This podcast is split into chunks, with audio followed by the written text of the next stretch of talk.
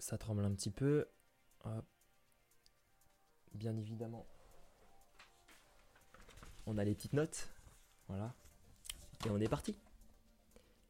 À la manière de mes compères, j'aimerais lever un verre à tous ces grands joueurs, ces immenses entraîneurs, à tous ces frénétiques supporters, à tous ces gamins allant au stade grâce à l'engouement de leur père, à tous ces journalistes passionnés, ces jardiniers verdoyants, sans oublier ces stadiers de marbre face à d'innombrables volcans, à tous ces amoureux du football qui ont forgé l'histoire de la Première Ligue et qui continuent de l'écrire aujourd'hui. Bonjour à tous les fans de football et plus particulièrement aux fans de foot anglais. La Première Ligue déchaîne les passions depuis tant de décennies et de générations qu'elle en est devenue le plus grand des championnats de football européens voire même du monde.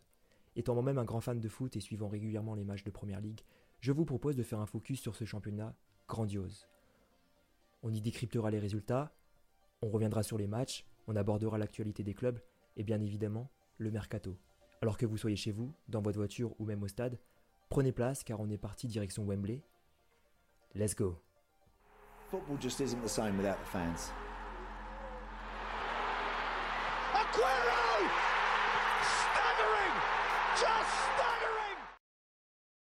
Bonjour à toutes et à tous et bienvenue dans ce sixième épisode de PL Express. Je suis hyper content de vous retrouver. Toujours sans micro, toujours avec le dictaphone de l'iPhone.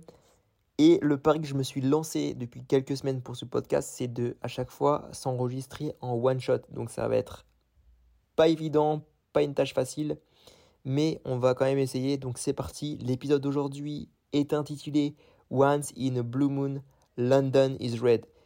Alors encore une fois, je suis plutôt fier de mon titre dans lequel j'ai essayé d'inclure toujours plus de jeux de mots, toujours plus de blagues, à l'anglaise on va dire, en essayant de m'inspirer des différents tabloïds britanniques et de leur sens de la blague iconique. Parce que quel week-end exceptionnel nous avons vécu encore une fois en Angleterre, mesdames et messieurs, pour cette neuvième journée de championnat. Voilà, je pense que ce week-end résume parfaitement pourquoi on aime le foot, pourquoi on aime surtout la première ligue. Parce que c'était tout simplement incroyable, exceptionnel. Alors, à l'heure où je m'enregistre, donc c'est un peu tard, on est après, la après le week-end, donc euh, il y a eu la Ligue des Champions entre-temps, mais 36 buts marqués en 10 matchs, une moyenne de 3,6 buts par match, c'est tout simplement le record depuis le début de ce championnat. Euh, je crois que c'est la journée la, ouais, la journée la plus prolifique, en fait, tout simplement jusqu'à maintenant, avec une moyenne de 3,6 buts par match, 3,6 buts, 36 buts, 10 matchs, c'est les maths. Alors j'aimerais beaucoup voir ça en Ligue 1, malheureusement on sait que c'est pas toujours le cas.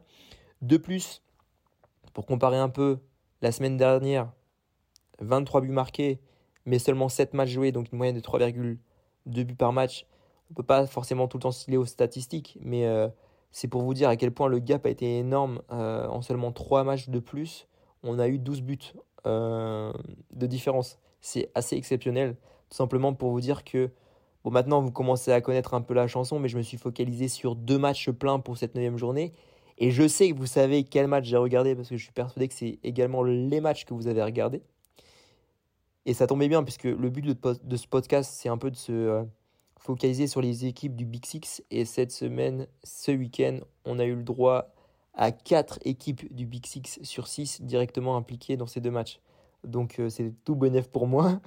Et j'ai bien évidemment suivi quelques autres bouts de match, euh, d'autres équipes intéressantes à suivre. J'ai pas pu regarder un match euh, dont je vous parlais la semaine dernière en fin d'épisode euh, entre Liverpool et Brighton parce que j'ai pas réussi à le retrouver sur, sur MyCanal lors du multiplex euh, tout simplement. Il s'annonçait, il s'annonçait très alléchant, pardon, si je commence à confondre les syllabes, ça va pas le faire. Il s'annonçait très alléchant et il le fut. C'est un match qui fut alléchant. On va en reparler juste après. Mais avant et sans transition, il est temps d'aborder le premier match que j'ai suivi en intégralité. C'était le premier gros choc du week-end, le premier derby de cette journée, le derby londonien le plus chaud de l'histoire de la Première Ligue. Et encore plus cette année, puisque pour la première fois de l'histoire de la Première Ligue, jamais ces deux équipes, que dis-je, ces deux rivaux n'avaient été aussi bien classés et aussi proches l'un de l'autre avant la rencontre, puisque le leader recevait le troisième et avant cette rencontre, il faut le rappeler, seulement un petit point séparait ces deux équipes. Vous l'aurez compris, je parle bien du match entre Arsenal et Tottenham. J'espère que vous l'avez suivi. Moi, je l'ai suivi et je me suis régalé. Les Gunners qui recevaient l'ennemi toujours à l'Emirates pour un match déjà décisif selon moi au classement pour d'une part se protéger et se rassurer sur les, idées, sur les idées de jeu et vis-à-vis des supporters pour confirmer pour Arsenal et également pour se projeter en fait pour les deux équipes ou en tout cas pour l'équipe qui allait l'emporter pour dire ok cette, cette, année on joue les premiers rôles en fait tout simplement. Tottenham donc chercher à se rassurer de son côté et de continuer à, voilà, sur la bonne dynamique sur laquelle ils étaient, notamment grâce au retour de Hung Minson qui euh, la semaine dernière avait inscrit un triplé, 3, euh, un triplé et avait gagné le match 6-1 face euh, à Leicester. donc ce dernier a logiquement été reconduit par Antonio Conte mais cette fois-ci titulaire et non plus remplaçant et entré en cours, en cours de jeu, aux côtés de Richarlison et Harry Kane pour apporter beaucoup de vitesse dans les transitions offensives. Donc ce 3-4-2-1 dont j'avais parlé la semaine dernière s'annonçait encore une fois très offensif. Seulement voilà, Arsenal qui mentalement savait qu'il devait remporter ce derby pour continuer sur la bonne dynamique après avoir échoué lors d'un premier gros test à Old Trafford face à Manchester United, se devait de gagner. Et voilà, Tottenham savait que ça allait être compliqué parce que même en Ligue des Champions, euh, voilà, les résultats sont pas très bons. Et c'est surtout que la composition mise en, place par euh, Arteta était également très offensif. Un 4-2-3-1 hyper équilibré, mais avec un quatuor d'attaque. Premièrement, j'en avais parlé, mais Odegaard qui jouait en numéro 10 il jouait ce 1 dans le milieu, ce 1 en numéro 10 pour venir déstabiliser le duo de sentinelle Betancourt-Heuberg. Derrière, tu as Martinelli, Jesus et Saka pour venir dynamiter euh, la défense à 3 des Spurs. Gabriel Jesus qui a été très très bon euh, et Arsenal aussi dès les premières minutes et qui a, Arsenal qui a montré ses envies en fait tout simplement de, venir déstabiliser son adversaire avec euh, Jésus qui faisait des, très bons déplacements latéraux pour venir déconcentrer la défense, l'anglais d'ailleurs Romero. Il fallait donc gagner la bataille du milieu de terrain pour apporter du danger. Et à ce jeu-là, c'est bien les hommes d'Arteta qui ont été les plus forts. Avec un magnifique but de Thomas Partey, frappe enroulée, semi-tendu du droit en pleine lucarne à 20 mètres dès la 20e minute. Hugo Loris n'a rien pu faire. Pourtant, des motifs d'espoir étaient là pour les Spurs puisqu'ils ont obtenu un penalty et euh, égalisé 10 minutes plus tard.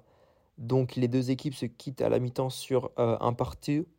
Harry Kane euh, qui vient encore une fois montrer qu'il est, même s'il est discret, il est là, il peut marquer, il est dangereux. Sauf que bon, les stats partent d'elles-mêmes. Si on fait un bilan à la fin du match, 22 tirs à 7, 9 tirs cadrés, 9 tirs cadrés à 3 et 65% de possession pour les Gunners. Il la voulait cette victoire. Il la voulait, il la voulait tellement qu'ils sont allés la chercher. Puisque en deuxième mi-temps, c'est encore une fois le Messi Gabriel Jesus qui vient euh, délivrer cette équipe avant que euh, Chaka ne vienne enfoncer un peu plus les Spurs euh, dans la crise, j'ai envie de vous dire. Même si, bilan, d'un point de vue bilan comptable, les Spurs restent troisième. Et je voulais aussi parler de, de Thomas Partey et de William Saliba qui, encore une fois, ont fait des matchs exceptionnel.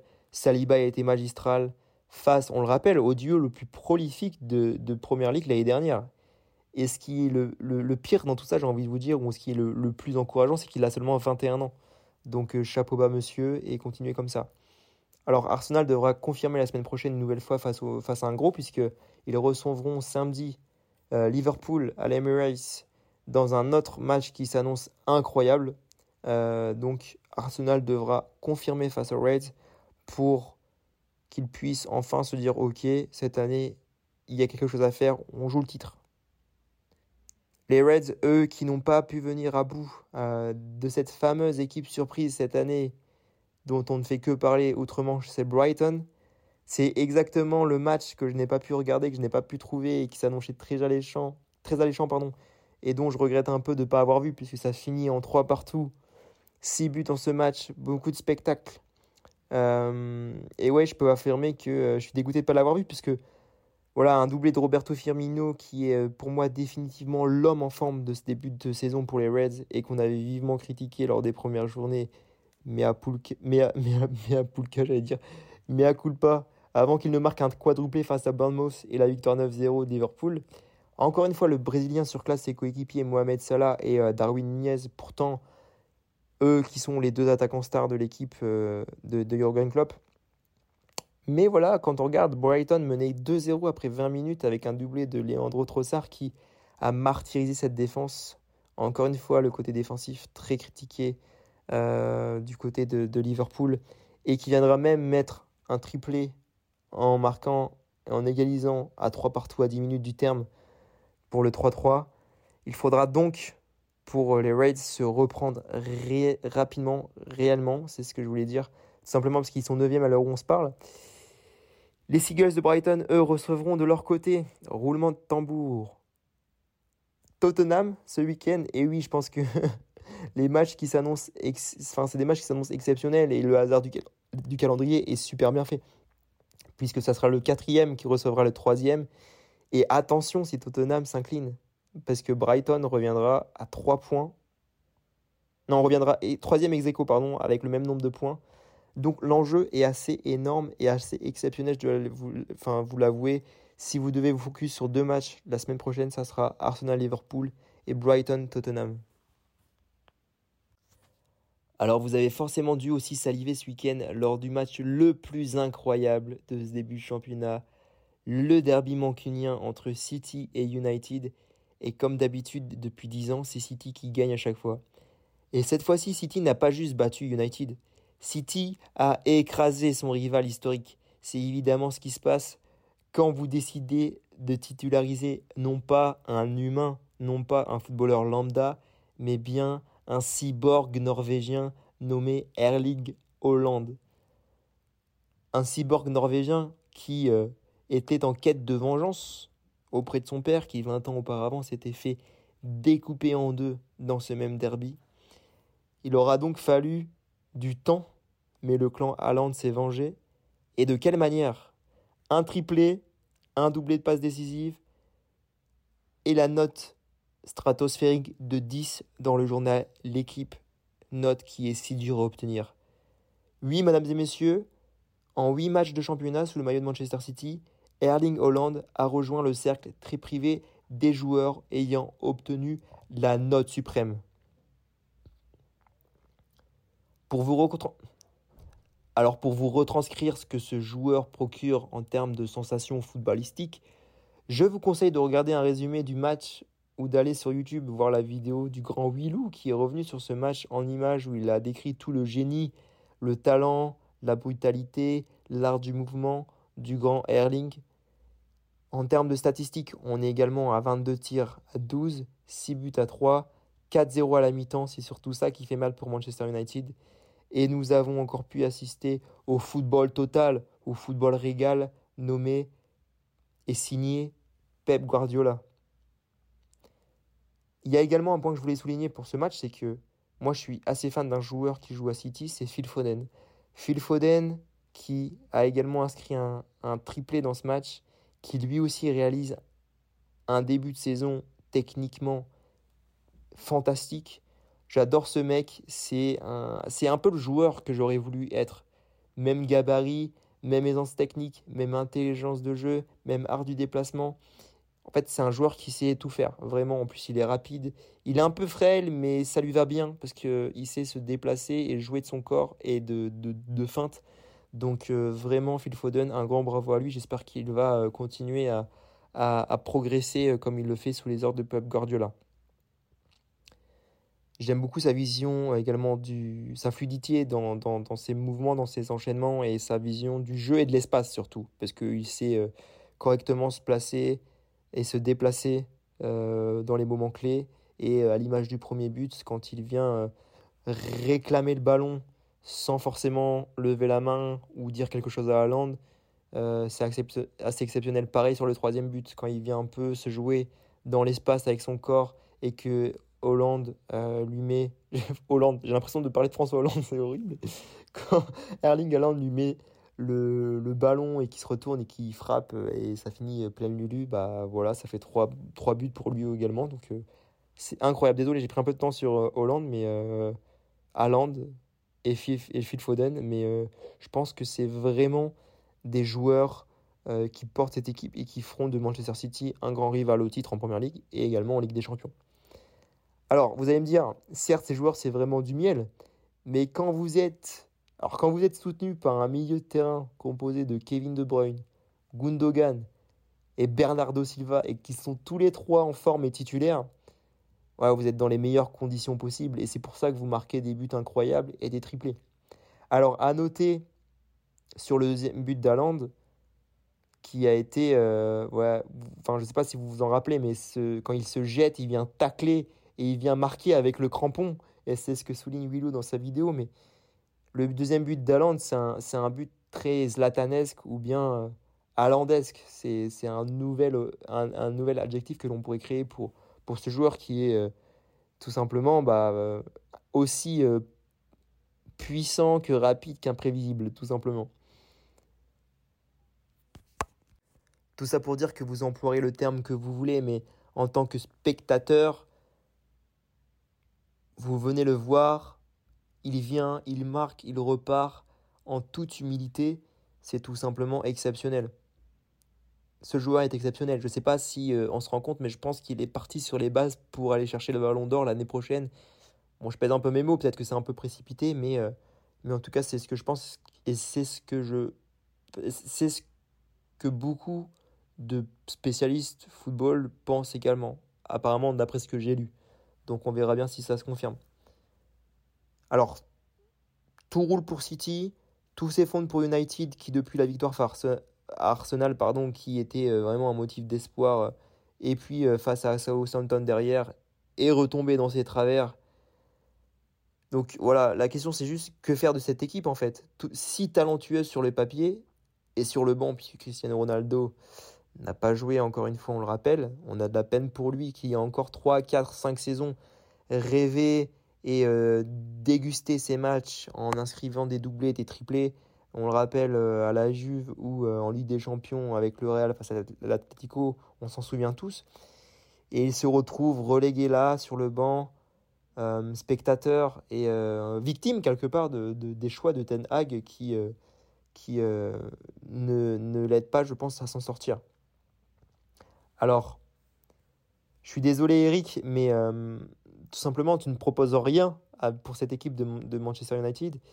Et, je t'en veux pour ça, parce que tu as dans les mains une génération talentueuse, des joueurs talentueux, et tu ne les mets pas en valeur. En fait, on, s'ennuie quand on regarde Manchester United. Donc, s'il te plaît, Eric, ressaisis-toi, tout simplement. Alors, un point quand même qui euh, m'a fait plaisir pour Manchester United, c'est euh, la rentrée d'Anthony Martial qui enfin a pris des responsabilités en marquant un doublé, donc, un penalty certes, mais, mais voilà, vous savez, j'ai un peu l'impression d'être le prof de classe qui, qui, juge un élève, qui juge l'élève Manchester United. Voilà, on sent qu'il y a du potentiel. On sent que cet élève, euh, à un moment donné de, de, de, de sa, de sa vie d'étudiant, de sa vie d'élève, a été studieux, a été euh, exemplaire, a été brillant il y a quelques années encore, mais qui aujourd'hui bâcle son travail, qui aujourd'hui euh, bâcle son talent. Voilà, il faut réagir parce qu'on est sur un avertissement de travail et c'est très sérieux ce que je dis puisque j'aime bien cette image de Manchester City, euh, Manchester City l'élève aujourd'hui radieux et Manchester United et l'élève euh, que Manchester City, enfin l'élève que dont il dont il était il y a quelques années en fait, dont Manchester City était il y a quelques années. Donc voilà, il faut trouver des solutions pour, pour, pour United et je pense que ça va vraiment pas s'arranger en, dans les semaines qui arrivent ou en tout cas avant la Coupe du Monde. United qui devra donc plus sérieusement se reprendre la semaine prochaine euh, à Goodison Park face aux Toffees qui eux sont sur une belle série, 4 matchs nuls, 2 victoires en 6 matchs.